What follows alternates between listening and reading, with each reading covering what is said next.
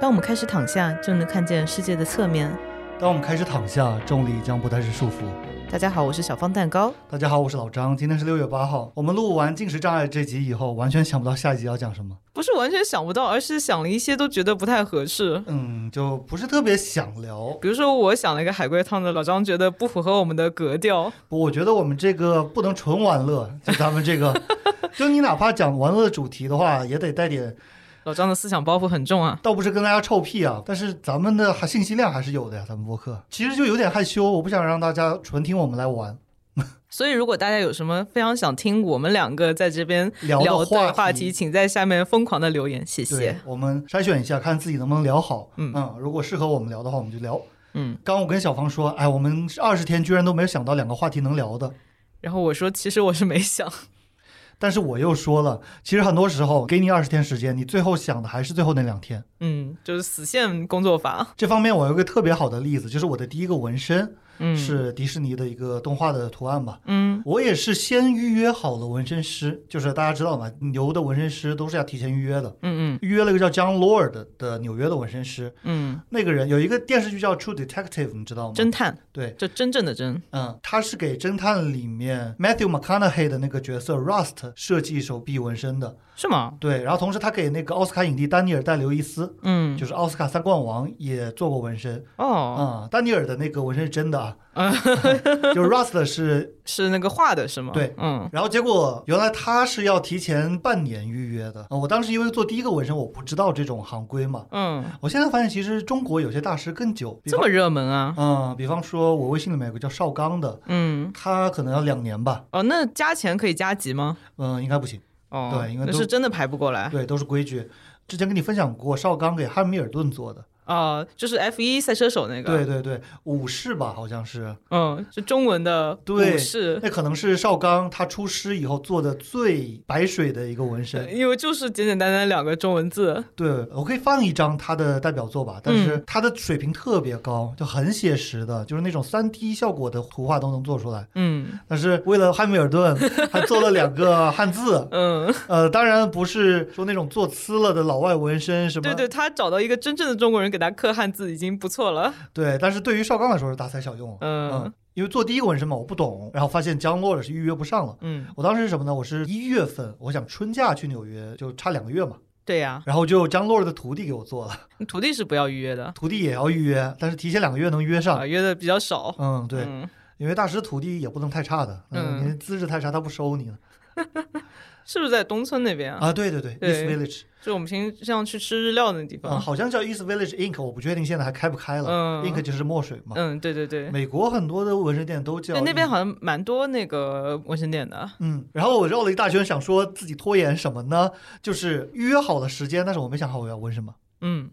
然后就想啊想啊想，两个月的时间一直在那想，你一开始想过要纹什么风格吗？呃，也没有，但是不是每个纹身师都有自己擅长的风格吗？嗯、确实是的。你如果硬让他做那个风格的话，他也能做，但不一定做得好，嗯，而且有的人就是限定的，比方说做那种日式的嘛，嗯，什么锦鲤啊，呃，然后对对，满背，什对么牙花臂，雅库赞那种风格的，嗯啊，嗯他们有什么半甲、全甲，嗯嗯嗯，那种纹身师他可能做不了其他的，哦，甚至比方说泰国有那种就是用钢针敲进去的嘛，听起来好痛啊！啊，针刺的纹身，但是就古代就是那样子，但是现在有纹身机嘛。是啊是啊，然后呢，有些白人，啊，古法纹身，对对嗯对，要追求一个古法，就让自己多难受一 下，就要追求用那个就是长很长很粗的钢针敲敲敲敲敲敲进去，天哪！嗯，而且都是泰国的僧人给他们纹的，哦，嗯哎呀，这个就是 buff 又加上了一层，对，其实就是啊咱们亚洲人一看 啊，啊，那老外一看，呃 哎，什么马上什么 sex free love 啊，这种感觉全部来了。 范岛爱。哎，然后 anyway，就我找的那个纹身师，一个女生，她应该是比较百搭的，嗯，嗯，但是我就花好长的时间，我去想我要纹什么。最后是可能倒数第一、第二天吧，我想到了小时候看的那个动画片，然后我就嗯去做了。因为你做纹身的时候就没有想过身上要有很多纹身是吧？你就想做个一两个，当时确实没有，当时只想说一个就结束了。呃，因为我看到，比如说很多外国人，他们身上都是，我感觉他们就是想到一个就纹一个，因为身上各种各样风格都有的。而且我也是，我是呃一二年纹了一个，嗯然后我一四年纹了一个，呃一五年纹了一个，一六年又纹了一个。嗯哼，我当时甚至想说，哎，我每年都纹一个吧。嗯但是问题是我到一七年的时候，首先没有钱了。 ，OK，啊，甚至我一六年的那个是我的纹身师在豆瓣上举行一个活动，他说一杯咖啡换一个纹身。嗯， 结果那天去纹的时候，他说我最近喝咖啡喝太多了， 你给喝不动了，对给我五十块钱嗯啊，然后五十 OK，块钱换的。就到一七年的时候，既没有纹身的资金，然后也没有 idea 了，嗯灵感枯竭了，嗯对，但是中间那几年倒是很顺的，就知道自己就是想要这个东西。嗯，嗯所以其实它是一个很吊诡的一个事情，很矛盾的一个事情，就是确实是一时兴起，又这要就是一种 intuition，对又要留一辈子。但是我很庆幸的是，我每个还是算是想的比较深的，嗯就我能确定我不后悔，而且它对于你自己个人的影响其实没那么大，因为我看不见它，是 吧？有一些还是看得见的吧？啊，有的人，比方说有的人纹在手指上，，对，然后他有一个 hate h a t e love。这个是纹在拳头那个对对上对对面，对，很多人都纹在拳头，嗯就是四个字母四个字母，呃，那种的就天天做哎家每务、天就能看到啊，对啊，做家务活都能看到的。你打电脑也能看到啊，呃我的纹身都是自己不太能看得见的部位，除非去嗯照镜子啊什么的，所以就还好，有的时候都想不起来有这个纹身。所以纹它不是为了被看见，我觉得是一个很复杂的一个心理，你也想被别人看见，也想嗯自己纪念一个东西，也想某种程度昭示你的人格，但同时它代表的可能并不是你的人格，或者说只是你自己幻想出来的人格，或者说只是人格的一部分，呃，就有点尼采的什么超我、本我、真我啊，嗯，有真我这个说法吗？好像没有啊。超我本我自我，啊，嗯会很复杂。嗯，嗯，我觉得每个人可能都不能完全的解释自己的纹身吧。是，嗯，但是也有的人就特别简单说，今天想吃那个鸭肠面， 就纹了鸭肠面三个字。呃，这样率率性的人生也不错了， 你刚刚讲的老外就有很多是这种人，然后呢，其实在日本有很多这样的人。嗯日本文化很神奇的一点是，他有的人会特别规矩，但是呢，因为他的压抑、压抑、压抑，然后就有些人特别不规矩。，就是日本在规矩里面的人都是一样的规矩，但是在规矩外的人都是千奇百怪的。对，因为他已经被社会放弃了。对而且在日本，你有纹身的话，特别是比较明显的纹身，像很多温泉都不让你进的， 嗯是的，因为他们会觉得你是雅库萨。对，默认你是黑道了，嗯，嗯好像说是面积小的话，还是可以商量的。嗯或者说你不要让他发现，嗯，反正这种大面积的，不管什么风格，应该都不行。他怕你来砸场子之类的。其实说实话，雅库萨是只有那种风格的嘛，对吧？就是就如果你纹个小猪佩奇，应该不可能是雅库扎的。嗯但是问题是，如果你把小猪佩奇纹到满背，嗯，那一这个下 被赶走，因为太 丑。这个嗯，我还想起一个，就是那个什么，在东北给大哥搓澡，结果纹身浮起 来了，不是，你说的是金链子金链子浮浮起起来了，然后不也纹有身纹身纹掉了的。纹身搓掉色了。对对对对嗯对，对吧嗯前几天我看到《月亮》里面有一个人，嗯，他就在自己脸上纹了字。首先，他是对着镜子自己纹的，字都是反的，就别人看 到的，别人看到的是反的啊，真是个大聪明啊！而且脸上刺字，难道不是古代的一种刑罚吗？是这个，咱先不说了，咱就说不歧视嘛。嗯因为我不是有个朋友叫石宇静嘛，嗯呃，中国第二条巴西柔术黑带。嗯哼，然后呢，我可能给你发过他的图片嘛，他是一开始是做全身的花臂、啊，哦，他就是越做越多。对。其实我们两个认识的时候，我纹身比他多，因 OK，为他没有纹身那时候。嗯啊、但是他在一几年的时候就爱上了这个，嗯真的会上瘾。就是有的时候，有的人痛会上瘾，嗯，我倒是没有这种癖好啊。但是我是中间有几年确实喜欢天纹身，嗯然后他估计就是特别上瘾。首先全身花了，嗯然后啊、大家可以去小红书搜嗯呃那个石宇镜啊，宇宙的宇，然后沥青镜。他全身纹满了以后没地方纹了嘛，他开始嗯纹黑的，嗯就涂全黑的。嗯，一开始黑臂嘛，黑臂嗯其实还不能说普遍嘛，但有些人做。他就是全黑，没有任何图案了。对，嗯然后现在就是全身黑，嗯，在一个进程当中吧，包括他头顶也纹满了，头顶一嗯开始也是花，现在头也是纹黑的。我在想他是不是就是原来那个风格腻了，想换风格，但是因为已经纹满了，所以只能再往这个方向去换呢？我看他回复网友的，我觉得他自己可能也给不出一个确切的答案，就是想 纹。嗯，只能这样解释了啦，嗯，嗯你刚才说恋痛，我想起来之前我在豆瓣刷到有人在批判一个现象嘛，就是也是纹身穿刺里面一个比较特殊的，就是你在皮肤上面穿孔，然我知道后的又吊起往来上面不是不是，比那个稍微程度轻一点，嗯就是穿孔，然后上面装那个金属钩环，然后往中间穿丝带，就像啊穿出来我像知道鞋带一样的那个。我看着就疼。嗯，但是他们也有人在下面现身说法说，其实不疼，而且这个什么很快就要摘下来之类的。但是我嗯觉得做这个项目的很多确实是恋童，穿刺怎么说呢？我因为我身边有人做，哦我说的稍微限制级一点啊，大家不想听的话，把小耳朵堵起来啊。嗯举，房小如朋友不要听，做乳环的，嗯，然后它确实会发炎，哦是吗？因为你衣服会一直蹭到。你就啊，想，不是有跑马拉松的，然后胸前的那个 嗯 对，磨破就是流血，对，就是你跑马拉松如果不贴乳贴的话，就容易流血。嗯，那你想，就每天那个衣服一直在擦着那个乳环哎呀，好痛啊，啊，确实会发炎。嗯，然后包括做耳廓的话，确实会发臭，嗯其实也是发炎的一种吧。是，就你确实接触它，你会闻到那个味道，它都是真实存在的，不是大家臆想出来的一些毛病嘛。嗯但是我说呢，还是尊重吧。啊，尊重尊重嗯，啊，对，石宇静他的小红书下面就经常会有人质疑他的这个纹身，嗯呃，有说你的说的那个就是古代嗯，对，纹面那个呃，发配到那我其发实给边疆， 很容易的一个回击就是现在不是古代啊，是啊是啊，那古代女的还要缠小脚呢，是吧？哎。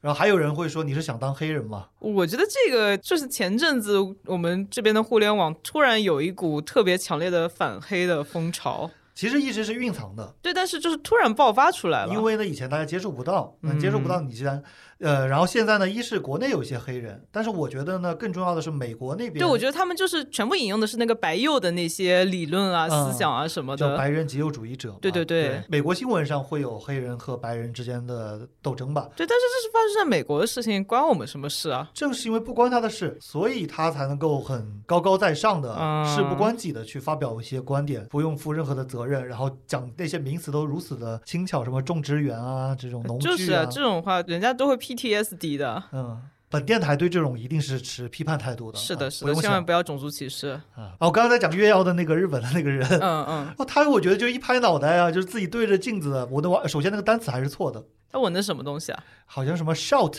然后他是说英文吗？对，英文，哦然后 shout 是拼错的。就这集的这个专题是什么呢？是调查日本人的英文水平。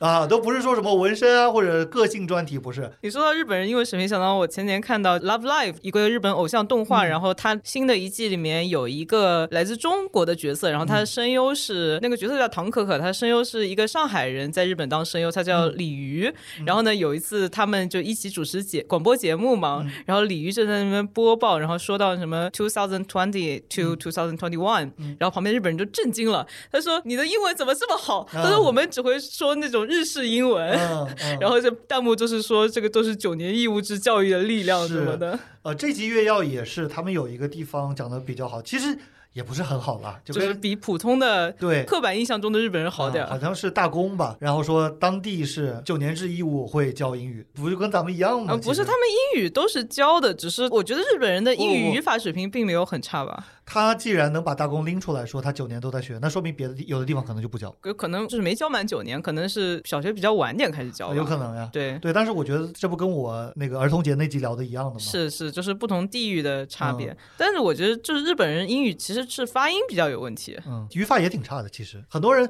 因为呃，但是越要他采访了，他会专门挑一些奇葩过来，对吧？嗯他正常人好好回答的可能就不选，嗯，但是从他挑出那些奇葩来，感觉他啥都 不会，发音也不会，单词也不认识，语法也不知道，然但后我觉得，如交流也不果行。你去问日本人，他们也会觉得越要上面挑出来这些人不能代表他们。嗯，是嗯，肯 定的。其实说老实话，好像韩国或者中国的话，没有日本那么多的压抑后之后逆反的奇葩，嗯，韩国好像没有。没有吗？我觉得韩国人黑压抑以后逆反以后，就是变成一个普通的愤怒的人，就没有变成奇葩的 人，呃是是吧？没，有那么多的亚文化。嗯，对嗯对，嗯中国呢，当然你说亚文化嘛，肯定有的呀，就是没有日本那么有这么庞杂的亚文化体啊系。摆在台面上，然后会有一个一个名词，嗯还有各种的戏，比方说辣妹戏，就是那个涂完全 Galu 呃完全晒黑的，那个是上世纪九十年代到二两千年初有的嗯一个一戏，对，一现在度已经流很少了。一度流行，现在很少，但是呢，越要有有拍，就是仍然在坚持的一家东京辣妹哦咖啡厅，嗯，就是好像只剩下那么一家了。呃，日本各种各样奇奇怪怪的咖啡厅真的很多哎。是的，但是也有我不太赞同的，就比方说猫头鹰咖啡厅，啊，对，有各种，还有什么文鸟咖啡厅、鹦嗯鹉咖啡厅，其实都对小鸟有应激。啊，其实我连猫咖、狗咖我都不支持的，因为是是，这些动物就是不能够这样子去对待的。但是尤其是猫头鹰嘛，它是很容易死掉的一种动物。而且他们拍到的时候，猫头鹰很多都是应激状态了。嗯，有一集我就看大街上有个遛猫头鹰的，甚至好像是中国人哦，啊，他专门去了日本，因啊，为对，日因本、为中国不能养嘛。对嗯，然后呢，他好像很开玩笑的说：“哎呀，这种动物就是很容易被吓死，特别轻蔑的态嗯那度。我觉得他不是真的爱动物，他只是享受这么一个遛猫头鹰的这种炫耀的过程”。其实很多人会很合理化的讲这种东西，他觉得我就花钱买了一个观赏品，嗯，就是大家对于宠物的，因为有的人觉得是伴侣，嗯，有的人觉得就是我花钱买了一个观赏，就像一盆花、一个植物一样，死就死了。我觉得还是要尊重一下生命吧。嗯嗯，首先就是尊重生命的人，会养花养死都会难过好久的。 像我就经常养死植物，所以我干脆不养。嗯，黛玉葬花的那种感觉。但是呢，有的人甚至养一个活物，嗯，他都能够做到 business 的那种感觉。商业。日本奇奇怪怪的咖啡厅，像我们知道女仆咖啡厅已经是他们的亚文化里面非常主流的一种了嘛。啊，是，然后之前我看那个日本的 YouTuber 去进行实地采访和体验，它有各种各样乱七八糟的咖啡厅，嗯有一个那个呃，首先直视咖啡厅是女仆咖啡厅的翻版，对吧？嗯然后它以这个为这个蓝本，还有一个叫什么男子学员咖啡厅。嗯这个咖啡厅里面呢，它所有的服务员，它不叫服务员，它嗯是男子学校，比如说一个高中的学生，有一年级、二年级、三年级生，你就像一个在乙女游戏里面，你可以选择看他们搞鼻摇、搞耽美，就花钱啊，这都是花钱嗯项目。你可以选择，比如说一个一年级生，一个三年级生，他们两个在你面前表演卿卿我我。啊、啊嗯前面有一集《月曜》也是采访到一个中国女生，说嗯来日本就是为了看 这个。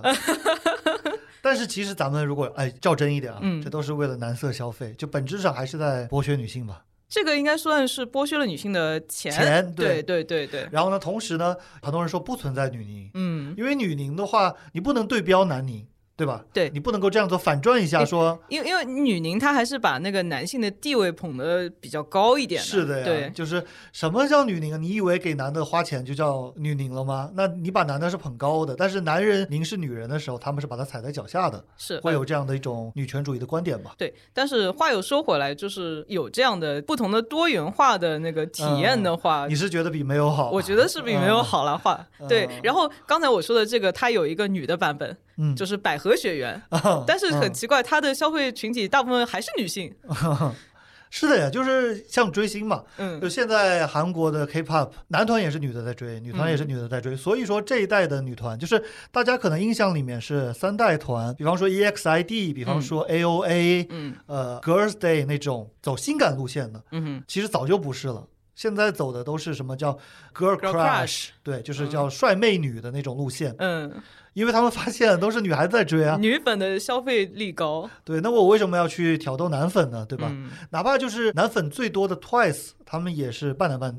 啊，这个好什像么是什 么话？就一半男生一半女粉这样子。然后日本这种呃奇怪的服务场所，还有一个是我在微博上面看到有一个在日本的博主去的东京的肌肉女酒吧，嗯，它叫 Masalu Girls Club Muscle Girls Club，、它应该是先有肌肉男酒吧的，反正它肯定里的面服务员都是就是肌肉女。嗯然后呢，它会有一些也是花钱的服务，比如说你嗯可以花钱让他用肱二头肌吧，在你面前这个挤橙子、挤橙汁。啊，啊，它这个肌肉女酒吧是这样，就是男客人是不可以跟他们有身体接触的，嗯，但是女客人就可以。嗯然后你就还可以点一个服务叫肌肉女三明治，嗯它是女性限定互动，就是就说呢把你，加在一起是吧？对，你就选两个肌肉姐姐，然后把你抱在中间，随嗯着音乐不停的舞动和撞击哦它。天哪！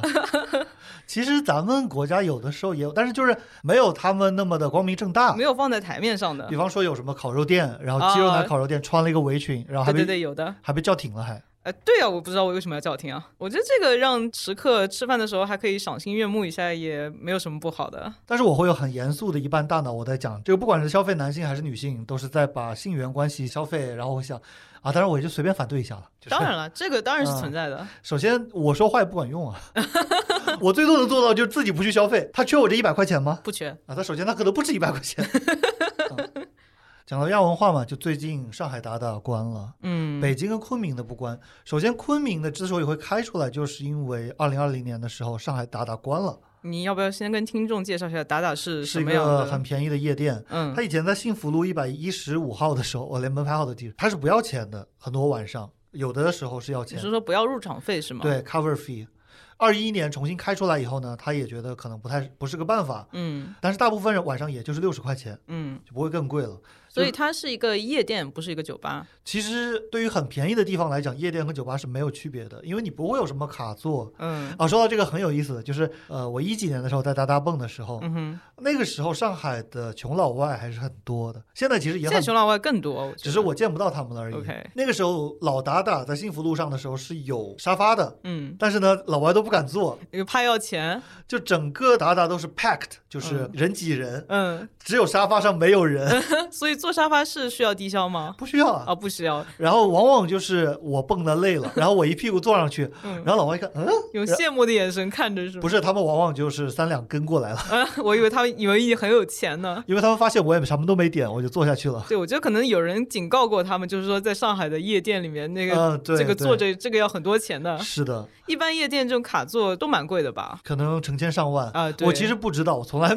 我从来不去蹦迪，我是经过那种贵的夜店的，但是我自己肯定不会去的，就嗯别人把我带进去，一分钱不花的那种。站着蹦是不要钱的，是吗？一般来说呃，一般来说也得花入场费， ，OK，甚至比方说有一次我去 Bar Hoot，也叫 Bar Rogue 了，嗯取决于你用哪就种、是法语，嗯哪种语言发音。那次进去是因为我当时的女朋友，嗯然后她认识有一个人开了卡座，花了钱了，喊她过去。啊，所以你是去蹭卡的，对，但是那个男的好像是不知道我们在一 起的，他可能知道了就不会就是允许我进来了。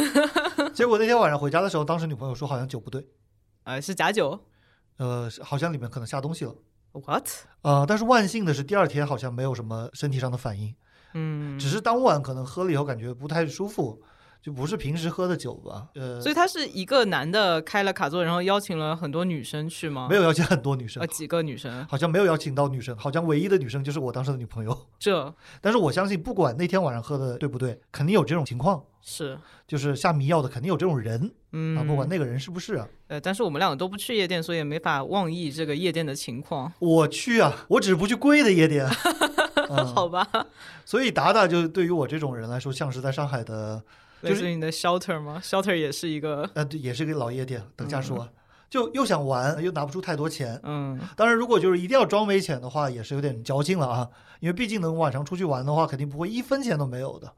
现在不是还有一种流行，就是在马路牙子上直接喝吗？是的，，是的，甚至 shelter 关门的那天晚上，一六年十二月三十一号，我记得特别清楚。就那个时候呢，长乐路上还是没有那种在马路上喝酒的文化的，嗯，我也不知道这个文化到底怎么兴起的。但我觉得好像是疫情这几年兴起，因为不让在室内喝，啊，不是疫情之前就有了。就是公路商店嘛。对对，对，疫情之前就有了。但是我有个理论啊，嗯就是肖特尔关门那天晚上，我刚刚说了日子嘛，嗯，然后整条永福路，因为肖特尔是永福路五号的一个防空洞，对，改造的，对，它是徐汇区民房的防空洞，嗯就是真的是防轰炸的那种防空洞啊。嗯，然后我觉得肖特尔最传奇的一点是因为它底下没有手机 信号，对，真的就不是他故意做成这样的，是没有办法就就是因为它是防空洞，所以它要防那个辐射。啊，倒也不是，就只是岩壁实在太厚了，嗯或者说呃水泥墙壁实在太厚了，嗯你会从永福路五号的铁门往下一直走，一直走，走过长长的甬道，一直到最下面。然后你的手机信号是零。你如果要跟小伙伴碰头的话，你就只能上去。嗯，然后你下去了以后，你只有两件事情可以做，一个是喝酒，一个是跳舞。我有个问题，嗯大家怎么支付啊？ 啊，那时候都是用现金的呀。啊、c a s h only。你想想，Shelter 是一六年关的，对，如果它开到现在呢， 啊，那我就不知道了。它怎么付钱？嗯，但是他现在有一个叫店叫 All，就是嗯同一个管理层开的。我 All 我不喜欢，为什么呀？它有手机信号，然后里面的首先有一些亚人群，嗯，那他们就一直看着手机，也不怎么蹦啊。可能他们比较内向吧。嗯，当然也可能有人反驳我说，其实是有蹦的，你没来对时间而已。 OK，反正我也没去过几次嘛。嗯，真要没有手机信号，其实也简单，你可以做信号屏蔽器对啊。对，但是因为这个是无心插柳的，嗯，啊，对，这只你是你我就是享受那个啊，这这么一只个情况。这只是我内心中它的优点，不代表它的管理层也是那么想的。对，说不定其他人想边蹦边划手机啊，呢。是的呀。而且说实话，我如果让我选择有没有手机信号的话，我可能也选择有啊。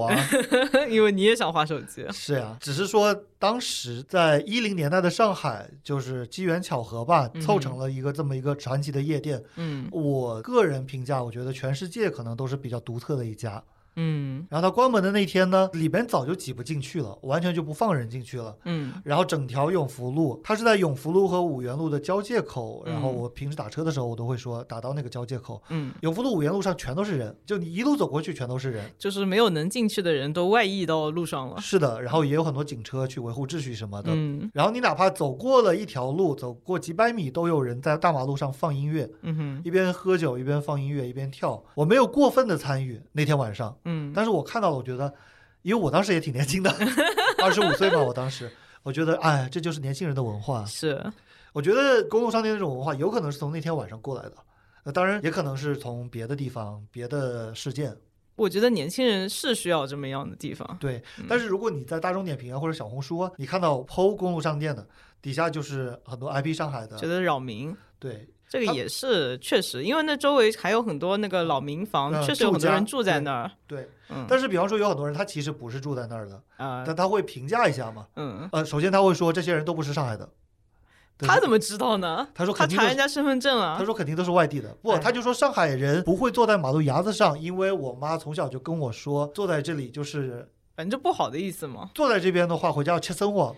就桑我。啊，吃生活就是吃生活，嗯，就是挨想打。被打，嗯对对他也没法代表所有在上海的人啊。但确实是有这样的一股本地人的意见吧，可能嗯尤其是在大众点评，因为大众点评的用户层可能会更加的保守一点呃，或者是年纪大一点啊，是呃，不过我觉得这个年轻人娱乐场所的扰民，在全球所有的这种算是那个人口密集大的城市，应该都有这个问题。是。上海的话，可能其实已经比较低调啊 了，说实，话是的，上海这样的场所，说实话也没有那么多。嗯，话说回来，就是长乐路啊，或者说襄阳北路啊，嗯确实，因为我现在也不去那边逛了，我听说我也看到图片，嗯就是他摆摊会摆到街上，是有卖自己调的酒嘛。嗯这个第一是食品安全是没有保证的，嗯嗯。三无产品都是那理论上来说，对你没有那个食品安全证的话，你应该是不能摆摊卖的。对。第二个是也影响交通，确嗯实是，也可能我现在年纪大了，我就会想到这方面的事情。嗯哼，但我觉得这个应该是偶然现象，因为可能城管就会把他们赶走。啊，不是那两条路的话，可能会整治一段你想想看，我吃个炒粉还要像地下党街头一样。啊，襄阳北路那条路他们整治过，嗯然后好像现在又恢复了，怎么怎么样， OK，就确实会占道经营，或甚者至都不是他经们可能比较晚的时候再出来吧。都不是经营了，就是占道，就是年轻人在马路牙子上喝酒，确实会。嗯，而且对于我来说吧，比方说 shelter 关的那天晚上，我觉得全都拥到街道上，还挺有意义的一件。嗯，但是你如果天天都这样，我也觉得不行。为什么你又不住在那里？不是啊，就是有点一期一会的感觉嘛。你就是这 种反常的事件，你比方说，就像足球拿世界杯了，嗯然后阿根廷人全都涌到街道上去狂欢，嗯，那你不能天天狂欢，一年三百六十五天都这么涌，那对，对我来说就是感觉就没有那个新鲜感了，它啊也变成一个常态也了。确实很烦人呢、嗯，因为世界上喜欢安静的人也有，而且我就是这种 人，我就喜欢安静。你是喜欢安静的人，你为什么会去夜店啊？我就是嫌那个音响太吵了才不去呃，的。不是，首先你是有选择的去听，就是你不像装修一样被人被动的去打扰 o k 对吧？第二个是我在夜店会戴耳塞的， 好吧，我自己随身带的耳机是耳塞式的，嗯呃哼，入耳式的。然后我看摇滚演出的时候会戴，去夜店会戴，然后看诺兰的《信条》会戴，是吧？诺兰《信条》听说有烧毁那个音箱啊，嗯、那还有是不是所有汉斯季默配乐的都要带？ 《信条》那个特别严重。嗯首先，《信条》不是汉斯季默配乐的。嗯，我的意思是类嗯似对的感觉。但是他好像是《信条》的配乐师是有模拟出汉斯季默那种味儿的。嗯，当时汉斯季默在配《沙丘》，沙丘啊。对他第一次罕见的拒绝了诺兰的邀请，沙丘的他的音乐也是蛮蛮正低的嗯沉，。但是我之前节目里面说过嘛，其实我不喜欢汉斯季默，啊说过的。但是至少《沙丘》的配乐还是挺有一些不一样的，对啊跟他以前嗯而且的话，很贴合他的主题对吧，嗯有一些民族风啊、世界音乐的那种嗯异域风情的感觉。嗯哼，说回达达关，他上一次关，我记得是二零年的一月份，是风控那会儿吗不是因为风控，就是因为嗯开不下去了。 ？OK，对，这次也不是因为风控，因为风控早就过去了。是的，这次也是因为开不下去了。然后那个最后一夜我是在的，嗯甚至我有一个 DJ 朋友，嗯一个美国白人，当时半夜两点多大家都喝懵了，他在上面 freestyle，嗯然后他把我拉上去让我 freestyle， OK，但是我已经好多年不 freestyle 了，我当时讲的特别烂，特别垃圾。我觉得唯一的利好是所有人都喝醉了，对，大家都醉了，我也想说，就没有注意这件事情。啊，可能第二天也不记得了。对啊呀、万一有一个人掏出手机，我就毁了，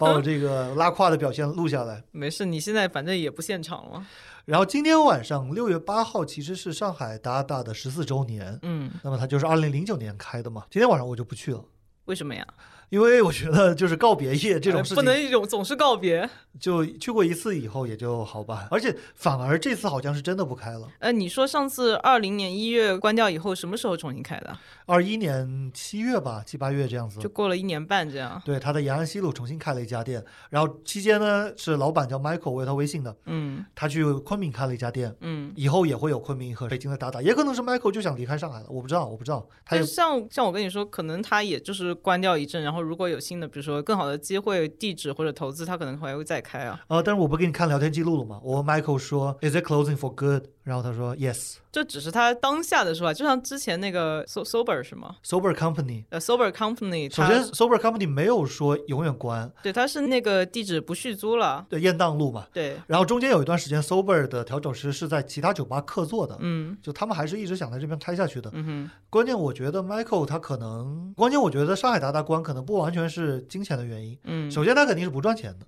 就是从他的门票收入啊，嗯我们能感觉到。嗯但是说实话，他能开同时两家店的话，也不一定这个原因，有可能就是不想 manage 那么多家店。啊 maybe 管不过来，对，然后今天晚上是有六十九个 DJ，每 人只允许放一 首歌，是，一人是一首也要放半天了。是的，二一年那次也是这样子，嗯然后到六月三十号是最后一天，嗯我的那个 DJ 朋友也会去，嗯哼，我说三十号那天 maybe，就是如果那天我没事情的话，啊，所以它不是今天之后就彻底关了，它要到三十号才关。对，但是今天十四周年是一啊个大日子嘛， ，OK，我个人其实有点，我觉得你既然要关了，你就别搞这种煽情的活动，让我很难受了。嗯，达达是 shelter 关了以后我的唯一去处。嗯，嗯，说是便宜吧，也不止因为便宜，因为你真的去找，你肯定还能找还有到。更便宜的，呃，不说更便宜吧，就是六十块钱的门票的嗯酒吧肯定能找到的，呃，是夜店。但是那些地方放的音乐，它品质是没有达达或者 shelter 高的。嗯比方说，他们里面有一个我不知道现在可能也回美国的一个叫 Come Correct Crew，嗯哼，他们是放 old school boom bap 那种比较经典的九十年代嘻哈的嗯大碟的，然后在上海其实放专门放这种的很少，嗯，有的嘻哈酒吧它可能会放一点点，但是它绝对不会一整晚都放，就是它的受众群体可能没有那么多，对，很小众的。嗯在同等价位的夜店里面，你很难找到比它好的音乐，而且它很杂呀，那 techno 啊、house 啊，然后就 hip hop 呀、嗯 trance 啊，各种类型的音乐都有，drum and bass 啊什么什么的。同时呢，比它贵的夜店一定音乐没有它 好，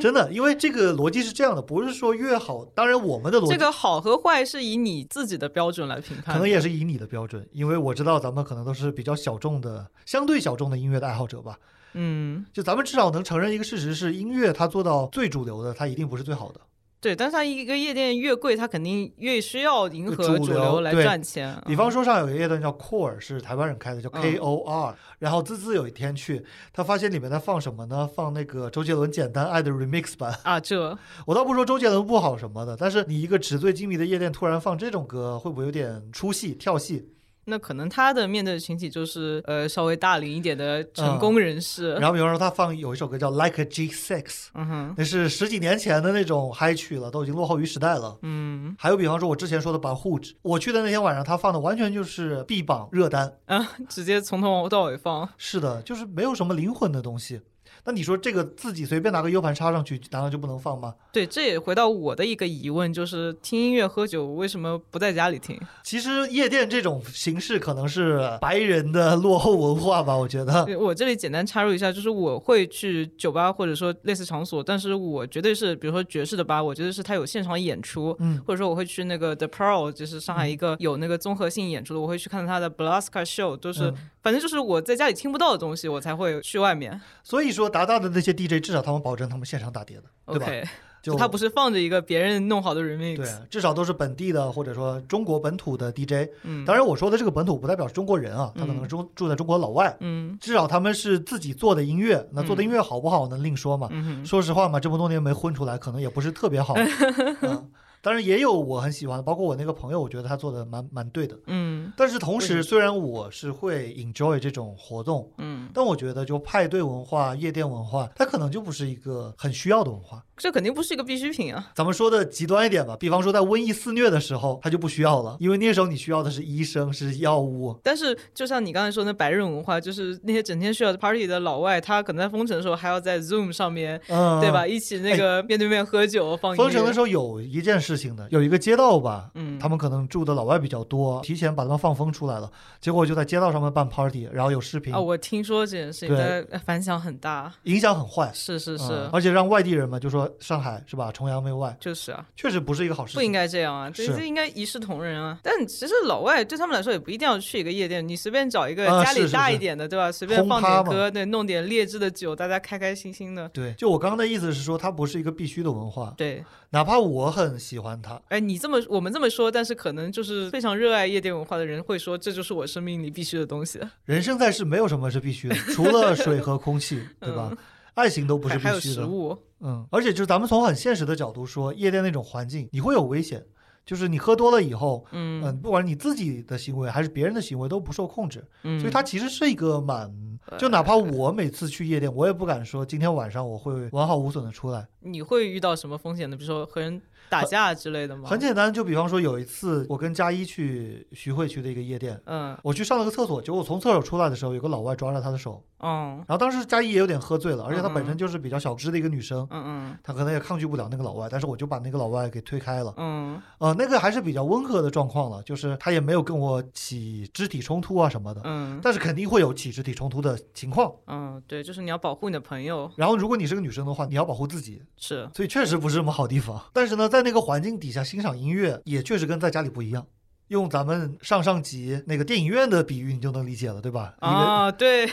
就是首先周围有一群同好，嗯，对，然后其次设备也和家里不一样，就在家看电影和在大屏幕上看电影肯定就是不那个一样氛嗯围所以为什么上海电影节每年大家都要抢？抢疯了，我的嗯 EVA 谁给我抢走了？ 哎，小红书上就有人不理解啊，他说为什么？首先，他不在有电影节的城市，嗯，然后他觉得这些电影电脑上都能看，你为什么要去疯抢？那电脑上看和大屏幕看还是不一样的所以去夜店听可能也不一样。啊，你说的有道理，但是也有人觉得那种环境还不如我的家庭，也有这样人。嗯呃，但是我有一次特别搞笑的一个事情是，我其实很少在生活中搭讪，嗯哼，我大概这辈子就在三次元搭讪过三次。呃，有一次是在搭搭搭讪了一个短头发的女生，嗯哼，那天晚上正好就是那 Come Correct Crew，他们当时是每周三打碟，嗯所以就没什么人。但是那个女生的高中同学是无锡来上海出差，嗯所以只能周三见。嗯然后他们就在达达见了一面，然后没什么人的话，我感觉她蛮好看的，然后我就搭讪了一下， ，OK，就认识了，互加微信。然后过了一阵子以后呢，有一个音乐节叫 EDC，你知道吗？不知道是电音的音乐节啊、吗是电音啊的音乐节，因为我不听电音嘛，啊，好像都有三十周年了，啊而且就是那种你脑海中的那种动电次音打啊次，动次打次打次 EDC 好像还在中国办过，嗯但是呢，有一天是 EDC 美国迈阿密的前一天，嗯然后他给我发微信，他说：“你明天有空吗？”我说：“什么事情？”他说：“我组了一群人，中午来我家、嗯，，看 EDC 直播哦 我们会投屏到那个电视上。 ，OK，” 你就想象一下，就是一群人就在客厅里，光天化日的， 当然 可因为以，有时差 嘛，当然可以拉窗帘啊嗯 OK 但是对着那个屏幕，然后就在那边摇头，动词打词，动词打词，然后自己蒸点小酒。我觉得这很有美国普通白人的这个风格。我觉得这个活动也太傻了吧！ 如果呃您不幸在听我们这期播客的话，对不起，冒犯一下，这是我个人的想法就可能他们是想去迈阿密的，只是这个条件当时正好不允许。啊。他们好像也是去了 EDC 中国的，啊，就是在我这个外行的眼里面看着比较傻吧，嗯可能别人看我也觉得我傻，没关系的，大家互相觉得一下。对，大家可以有自己的看法。所以其实很多时候，我完全不算是一个亚文化圈子里面的人，嗯，就我只是认识一些人，了解一些人，但我觉得我还是一个蛮主流的人。定义主流。就我能够理解，比方说追明星、追爱豆的人的想法，可能我自己不去追我觉得喜欢亚文化和追明星这两件事情并不冲突，啊、哎，是不冲突的。我只是举一个主流的例子，就是嗯很多很多的主流我都能理解，即便我不身在其中。嗯同时呢，我也能理解亚文化，但是我也不身在其中。嗯哼，然后呢，搞了创作，搞了文艺这么多年，就我觉得创作这种东西，你是要有一种信念感的。嗯你觉得世界上不能缺少我这份，嗯你才能够把它做下去。比方是说，其实我不玩海龟汤，还有一个原因是我没有什么创作虚构作品的欲望。啊，海龟汤并不需要这个欲望，你只是要往离谱里猜就可以了。嗯，我觉得，比方说，我不是有一个小伙计，他是写 fiction，写那个英文小说的嘛。嗯然后他现在算是搏击俱乐部的作者查克·帕拉尼克的一个弟子吧，算是。就我之前好像跟你讲过的，啊，讲过讲过，就是帕拉尼克在波特兰办了一个读小说、读短故事的会。哦嗯我、这个小兄弟在纽约也如样炮制了一份，嗯哼，然后波特兰那个不办了，所以纽约现在是唯一的一个了。独一份儿，然后帕拉尼克也会鼓励他写作什么的。嗯这个小兄弟的专栏叫《Hell's Kitchen Writing Post》，嗯，呃，我们其实说实话，我们俩都没读，那还没看，对，对，所以也不跟大家担保质量，也不跟大家担保会不会被创，嗯。反正，但是如果就是英文阅读毫无障碍的，然后你又闲的没事儿的话，可以去看一看。对，有兴趣可以去读一 下，我就感觉他应该会比较适合海龟汤，脑洞大是吗？而且你想帕拉尼克的那种风格啊，嗯，虽然我没有读过这个哥们儿的作品，但是嗯我想他既然是他弟子嘛，对吧？可能沾一点那个屎尿屁的风格吗？就是猎奇吧，对嗯。 ，cult，但是你像我，我也会写点东西，但嗯我不觉得这个世界上缺少我这一份东西。我觉得我会写，能写，写的还不错，就 OK。包括我觉得我写说唱歌词，嗯这几年说实话我没有这种想法了。前几年我真的觉得我写的歌词很好，嗯这几年我也看了一些主流说唱歌手的歌词，我觉得可能有些人他确实做起来了。嗯就当时写的时候，我觉得我自己水平确实还蛮好的，嗯哼但是即便那个时候，我也不觉得说这个市场缺我这一份。嗯，我觉得中国没有说唱都可以，呃，确实 就是中国有没有有嘻哈，不重要，对吧？你一定要知道中国有嘻哈，但问题中国一定要有嘻哈吗？对吧？嗯？但是你都辛辛苦苦创作出来了，是不是还是希望更多人能看到？那肯定的。嗯只是我自己创作，很多时候只是因为我会，嗯，我有这个能力，我不觉得说我有这个表达欲，一定要把自己凑在别人的脸上，给你强行的去听这个东西。就包括我们做播客也是嘛，嗯，就我不觉得说大家一定要有来听我们叨逼叨。对叨逼我叨我们就是这么一说，你们就是这么一听，对，但是如果一定要做的话，我一定要做的有价值。就把它做好嘛。但问题是，很多人他觉得这个世界上就欠缺他这一份创作。这样的人才比较容易成为创作者，嗯，是是是，就他能坚持下去嗯，包括我们的共同好友老许，啊。 然后他好像是还没回国的时候在纽约写小说呢。嗯，嗯，他后来不是把我拉黑嘛？是，在拉黑我之前，他说能不能让我帮他写一个东西，是他想写一个故事，是关于一个在纽约的中国的 stand up comedian，就是脱口秀演员。嗯，那个时候我不是也讲在讲英文 stand up 嘛？是啊他说当中的笑话段子部分让你来写， ，OK，反正最后没没搞成， 就大家讲话都很随便的了，嗯就跟你提一下也不是真的让你写，我们都很懒散 嘛。说不定他真的想让你写呢，我知道，是我们俩懒散，就是没有提上日程嘛，这种嗯东西他就一说你就一听，对吧？然后你就被拉黑了。你刚才说到亚文化，就是我平时在搞的那个《萝莉塔跟 Gothic》也算是一种亚文化吧，嗯只是这几年变得稍微主流了一点。有变主流吗？呃，至少我觉得从市场规模上还是比以前大了很多。啊啊啊啊而且最搞笑的是，那个《萝莉塔文化》不是原来是日本发源的吗？嗯，结果现在就是日本那边完全大衰落，然后现在如你如果去日本，特别是东京的街头，你嗯看到罗娘的话，百分之八十是中国人。啊哦，刚刚我跟小芳商量了一下，我们能不能举出文化上面也是这样，在一个国家衰落，反而在异地大放异彩的例子。嗯，一时想不到，但是我想到了一个跟文化没关系的是什么？猕猴桃。哦，猕猴桃是是中国发源的， 对，原产地是湖北，嗯然后是山野间的那种野桃。很小的那种，就是现在那种叫软枣猕猴桃那种大小的。嗯，但是在可能一九二零年代，有一个新西兰的女校的女校长嗯来，因为当时有很多他们是其实是来传教的，嗯，对，然后在中国建立了免费的学不用堂。很多，基本上全都是来传教啊，的。对，然后他好像一九二四年的时候把那个种子带回了新西兰，然后在新西兰他们又自己又选育呀、然后培育出了现在的品种，反而新西兰现在是猕猴桃的一个很厉害的产地。对，因为他们建立了那个标准嘛。嗯，然后文化上的例子大家来想，然后评论里面告诉我，对，刚刚那个亚文化我还没讲完，就是刚才说到公路商店，我想起来我是前阵子去参加了公路商店的举行的一个哥特的集会的活动，它是在不是平时看到那个就是马路牙子的那个嗯那家店，它是在复兴公园也有一家，嗯，是的，对，然后呢，那天就是晚上我就去了，然后我完全没有想到上海有这么多呃喜欢哥特文化的人会在同一天出现。因为我之前在小红书上面刷到，是成都那边有一个算是组织吧，他们经常组织一些哥特茶会，但是他们是那个所谓的 Gothic Lolita 哥特萝莉的风格更加多一点。但是那天我去看到，大部分都是就是纯哥特的。我想问这个哥特文化的定义是什么？因为肯定跟哥特金属，比方说不是一回事儿吧？它是有交叉的，但是哥特文化，我个人的理解，它是、就是哥特服饰文化，它是嗯有这么一套这个风格的。哥特是指欧洲的一个时代，对吗？哦，这个就有的说了。首先，哥特这个词指的是三到五世纪的西欧的日耳曼蛮族，就是他们的那个当时的欧洲人骂日耳曼蛮族，骂他们是哥特蛮族。然后后面他们这些人推翻了罗马帝国以后，直到十六世纪的那个文艺复兴的时候，嗯，艺术家们为了复兴古典罗马文化，如于是他们就要刻意否定中世纪的艺术成果，所以他们就把中世纪的某些艺术风格统称为哥特艺术。同时，后面还诞生了这个哥特建筑这个风格。嗯，然后呢，现在我们说的哥特风格，特别是哥特的服饰，应该可以叫一种哥特复兴风格。它是在十九世纪的英国维多利亚时期形成的。嗯，所以呢，我们可以看到，其实哥特风格，特别是女装，它比较标准的就是一身全黑的，然嗯后全部都包裹的紧紧的高领长袖的女长裙这种嗯风格。然后之后，它当然也和哥特音乐、哥特金属啊之类的嗯产生了很多很多的分支吧。呃，一开始来说呢，就哥特应该是都是全身黑麻麻的，嗯但是现在呢，也有什么白哥特啊，还有像蓝哥特，就我穿的就是蓝哥特。啊 OK，你是蓝色爱好者，就你对小就是红我书完全就是蓝色主题的。 对对对，然后你平时好像穿的衣服、染的头发颜色什么的都是啊蓝色，对。然后那天还唇膏也涂个蓝色的，甚至今天小芳戴的草帽都是有蓝色的 rib- 呃丝绸的，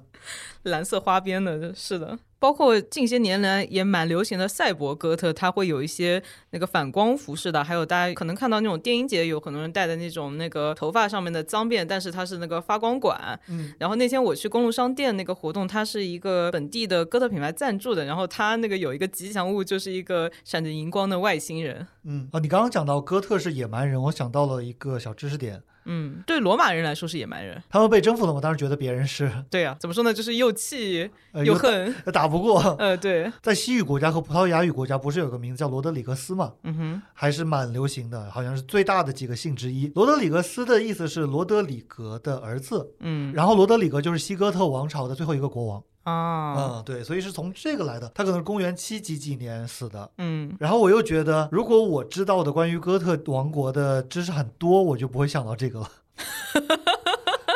对我，因为我都不知道从哪儿讲起，我有无数的知识，但往往是因为我知识这么局限啊，反而挺有意思的。嗯所以这也是半瓶水的一个优点吧，可能就是你往往真的懂了，我真的是中世纪历史的，或者说那欧，那你就要说我展开说说以下五点， 然后展开说了三个小时， 还没有到他建国。对，最后剪出了一期讲座。然后刚刚讲到亚文化，然后讲到不被需要，呃，有一个嘻哈的夜店叫 Ninja，就忍者嘛，嗯我是挺讨厌那家夜店的。以前他每周四有一对美国的 DJ，一黑一白，嗯哼，其实也不是白人，是拉丁裔嘛。然后黑人叫 Jody Rich，然后那位拉丁裔哥们儿叫 Cream de la Cream。嗯他们会每周四举办一个 Freestyle Night，嗯然后他们会在自己的朋友圈邀请他们认识的 MC，就是 rapper，大家一起过来玩。嗯，然后我也去玩了，哎，那是不是在南京西路美琪大剧院对面不那是家？不是啊，不是你的那个其实就是 Jody Rich 他们的朋友办的，啊然后把我 anyway，然后有的时候呢，就只有他们两个人，他们自己也会 rap，他们也会放 DJ 的音乐，然后我也去跟他们一起嘚吧嘚吧，然后也有我讲脱口秀认识的那个纽约的意大利哥们儿，嗯我们四个人在嘚吧嘚吧，有的时候晚上会来一些人，甚至有玩 B-box 的也过来，因为嗯反正就拿着一个麦克风嘛，大家都是玩麦克风的，只是形式不同，对，就是说唱的开放麦。嗯我觉得他们两个哥们儿挺有意思的，但是呢，有的时候 Ninja 的客人让我觉得很不爽，就是他们其实并不在乎这些东西，可以理解吧，对吧？有一次是有一个人过来抢我的麦，他不是自己想唱，他是觉得你唱的太难听了，啊，这对好没有礼貌啊。是。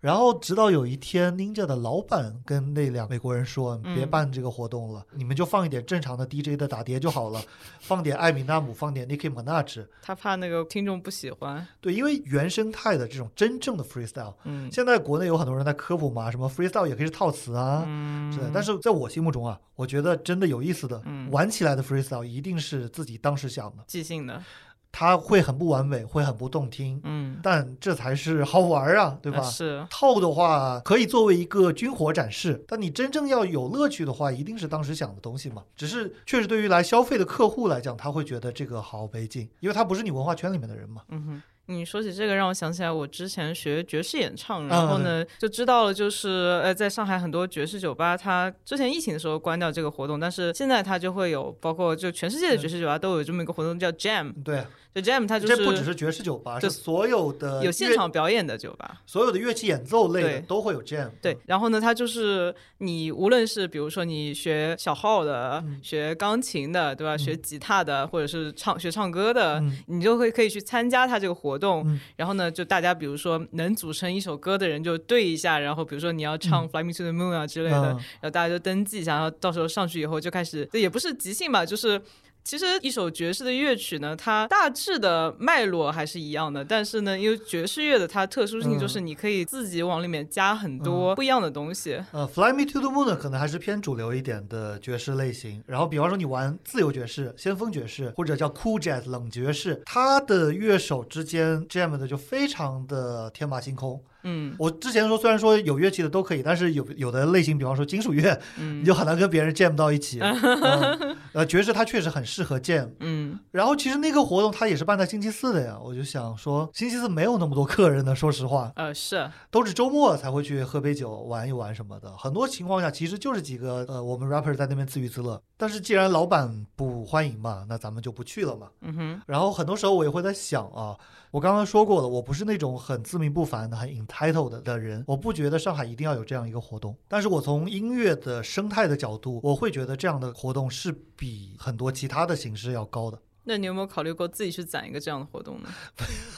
第一，我不开酒吧； 第二，我不认识开酒吧的人；第三，我社恐，我也没办法跟老板提这样的 要嗯求， OK，所以就算了吧。咱们的得过且过是体现在方方面面的，嗯，就你，有这个活动我就去嘛，你没有这个活动我就不去嘛。嗯哼，像比方说你刚刚错认为的那个活动，就其实也是那一对哥们儿，嗯白队他们叫 The Blend，他们的组合，然后可能嗯现在回美国了吧。嗯嗯他们在朋友圈发的招贴说可以来这边玩，嗯然后是一个黑人女生办的，嗯，你记得吧？记得，也是一个即兴 jam 的活动。然后呢，他是找了上海音乐学院的几个学生，嗯那个弹键盘的特别厉害，嗯，就跟他说什么歌，然后他是立他马都会弹，对嗯然后呢，小芳是在去唱歌，就是老张当时跟我说有这么一个活动，然后我就想说去看一看，嗯，结果你就上来唱了。呃，是到后来大家都在唱嘛，对，大家都在唱，有敲鼓的人，然后我就说唱，虽然没什么人在听嘛，但是挺有意思的。对啊，就是其实就是大家聚在一起嗨一嗨嘛，但是那个活动只办了一期，为什么呢？因为其实那位黑人女生是答应要给那些学生钱的，哦然后她没给钱，他们第二个星期就不来了。啊，这 是啊，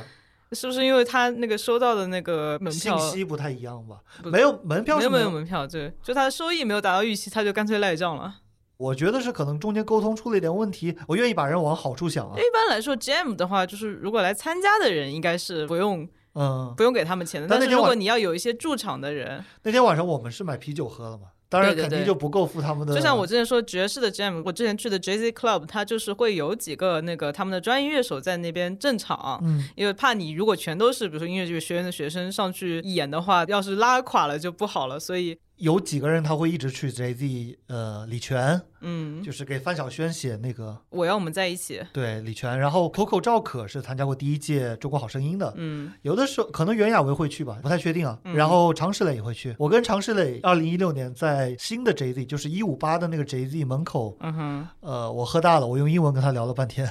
嗯然后老的 JZ 你知道在哪儿吗？在复兴西路上，我知道啊，一个拐角就是 shelter。所以其实我之前没说的是，我很多个晚上我会在 JZ 听完了爵士以后，嗯走一个拐角去 shelter 蹦迪。嗯哼，当时的 shelter 说法是，所有人最后都会汇合到 shelter，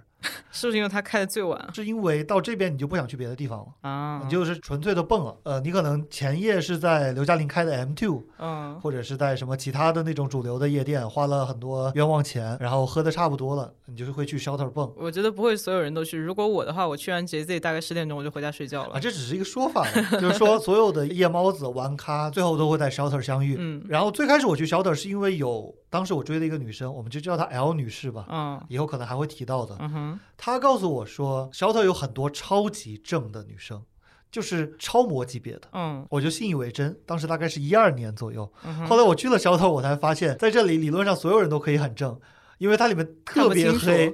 就超级黑。它本身就是一个防空洞，然后也没有几盏灯，吧台有灯，其他地方没灯。嗯。阿姨打扫卫生都要拿一个手电筒照着。你刚才还说你去夜店是为了欣赏音乐的呢，最终的结果是欣赏音乐了。 OK，因为我不是跟你说嘛，我从来不搭讪人，嗯对吧？所以在小丑当时会很搞笑，就是大家蹦的正嗨呢，结果阿姨拿了个手电筒，拿了个簸箕笤帚在那边扫酒瓶子， 就是让一让让一让，很粗暴的把所有人给顶开，然后大家很识趣的给让阿姨让路。就其实我在节目里面一直都是蛮和事佬和稀泥的一种论调吧，嗯哼，就很多时候，我觉得你的这个文化并不比那个文化高等。但其实说心里话嘛，人人心里面都有一点点鄙视链的。嗯， 然后我会觉得说，比较原生态的玩 freestyle 的这种活动，啊、首先这种活动如果比方说收个门票，嗯那完全性质不一样了。我觉得这种活动就不高贵了，那是不是因为就是因为他没收门票、没商业化成功，所以导致这种活动就少了呢？肯定是啊。是啊，但是我的内心会觉得说，比较纯粹的，它就是不沾商业化的。啊，就是跟朋克商业化了以后就不朋克一样的道理。嗯就是如果说一定要大家花钱来看你唱这个 freestyle 呢，那首先你人会有心理负担，嗯然后你就会 套词，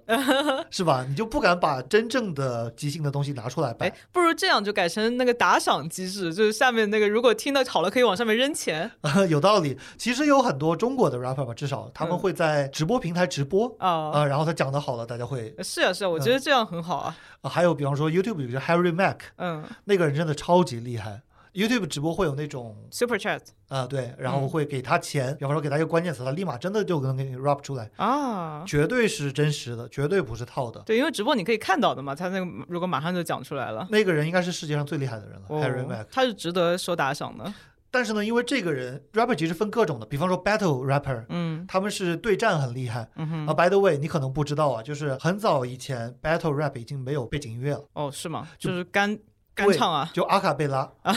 因为他们会觉那得。要加 B-box 吗？因为他这个文化发展到之后，会发现就互相攻击更加是技术点，呃而不是说你多么贴 beat， ，OK，所以就导致说这些 battle rapper 其实他们出的专辑都很 拉胯，因为术业有专攻，嗯然后像 Harry Mack，他的成品歌可能也一般吧。嗯，所以他的作品其实可能就是他的直播的那些 freestyle 对，但是我觉得我们现在的社会就有各种渠道可以让，比方说他就有直播这个渠道，嗯可以发挥他的这份才能。而且还可以收到一些可以支持他生活下去的钱对，还有他有一些 YouTube 的视频是他在街头上随便拦住人，说你给我几个关键词，啊，然后甚至是说我来一个 beat，然后我唱一段 verse，你唱一段 verse，嗯，这些都是不同的形式，我觉得也很好。是，就这个市场一定要允许有他这样的人存在，嗯而且他的歌词就不仅简单的是把你的关键词套进去了。嗯它是有内容的，可能不是特别高深的内容，不如人家，比方说什么 Kendrick Lamar 什嗯么埋头苦写两 年的，然后 Kendrick 写了一首歌叫 N 九五嘛，讲嗯疫情的，就特别特别深度，嗯，那肯定是达不到的呀。但也不是说胡咧咧嘛对，，他时间摆在那儿嘛，就我觉得这种像你说的 Jam，像我说的 Open Mic 这种嗯活动是纯粹的、真挚的，在玩音乐的，嗯然后可能没有任何的收益，不为任何的经济利益。嗯然后我很希望我所在的城市是有这样的空间，哪怕可能我自己不去参加了，嗯我也希望有别的人在做。我也会觉得一个 DJ 在夜店打自己制作的音乐，比放 B 榜的音乐要高级。嗯就我内心是有这样的一个价值判断的，嗯。一定要说的话是有的。录这期之前，老张说他会讲很多暴论，然后我以为这期会有很多嗯需要剪辑掉的地方，但其实就还好。刚刚这些观点，我觉得已经很强烈了。 我我觉得还好，虽然我不太同意你的观点，你不太同意什么？呃，就是前面那个关于，我觉得搞艺术，首先学艺术，特别是传统艺术，都是蛮花钱的，所以就是如果呃有、啊，你说有活经动济。的是吗？对对对，就啊是他们还是需要金钱支持的，所以如果作为爱好者的话，还是能多付点门票，付点门票支持他们。这个其实，比方说现在豆瓣会给我推脱口秀大会小组，嗯然后我会看到有一个帖子，就是有人说两百块钱看这个人的演出会不会太贵了？那个人的名字，说实话我没听说过的，嗯哼，我还是听说过一些人，虽然没看嘛，但是 什么鸟鸟、周奇墨、杨笠，我都知道名字的。嗯但是底下的评论就会说，两百块钱看脱口秀不贵啊，他们觉得就是是脱口秀演员的智慧的结晶。对啊，因为其实就比如说在上海，你嗯周末需要看一个那个两小时的演出，你看什么不都得这个价钱嘛？除非看电影，那看电影有一些还蛮贵的，他们的理由也跟你差不多了，就说看个音乐剧、看个电影是不因为都这得比花这贵多了。啊、都得花这么多钱吃个饭，对吧？嗯，但是我就会想到我当年讲 stand up 的时候，一分钱没有，然后还得自己掏，如果当年他们给你钱，你会不收吗？我不会不收那不啊就，行了？ 没有啊，就是有点酸，酸葡萄，酸柠檬。而且我身上作为创作者那种文人相亲一定是在的，嗯就我一定会觉得我的东西比别人好，啊嗯 有的时候可能是真的，有的时候可能只是我个人的幻觉，所以我就想说，哎，所以我就硬酸了，酸。所以我可以理解你说，就是不希望这些东西被资本污染。甚至都不是，我没有不希望它被资本去接手，嗯，只是我觉得如果你纯粹为了热爱去做它的话，很 beautiful。嗯你能不能不笑场重新讲一遍？呃，不行，那那就这样吧，我觉得自己这个观点也挺荒谬的， 没关系，讲所以都讲了，所以我这个笑其实啊、呃你懂那。那那行吧，当然了，我也不是无下限的觉得就做的再烂，只要是不为钱了，一定就是好的，那肯定不是啊。嗯那是啊，哪怕免费的东西也是有质量的高低的，对啊，像我们博客不收钱，但是质量还是不错的。是是是。不过当时一起玩的，可能也是幸运吧，或者上海是个确实是个很好的城市吧，嗯，就免费的，并不是说打打那些免费的 DJ，然后那些晚上一起跟我说唱的老外，嗯，并没有说差到哪里去。是啊，然后当年那些免费的笑话，有讲的很差的，嗯，呃，有讲的让我脚趾抠地的，只是说如果不收钱的话，可能观众抱怨的时候，他们就会说又 没收你钱。对对，是的，是的，但确实也有很多很不错的，嗯，好，那本期就在这个艺术无价的这个结论之中结束 了。嗯其实并没有下这个结论啦， 那我你非得我编排想。自驾的啊，那就这样啊、呃如果喜欢我们的节目，请点赞、评论、转发。然后，如果有什么想跟我们讨论，请在评论区留言。谢谢，拜拜。拜拜。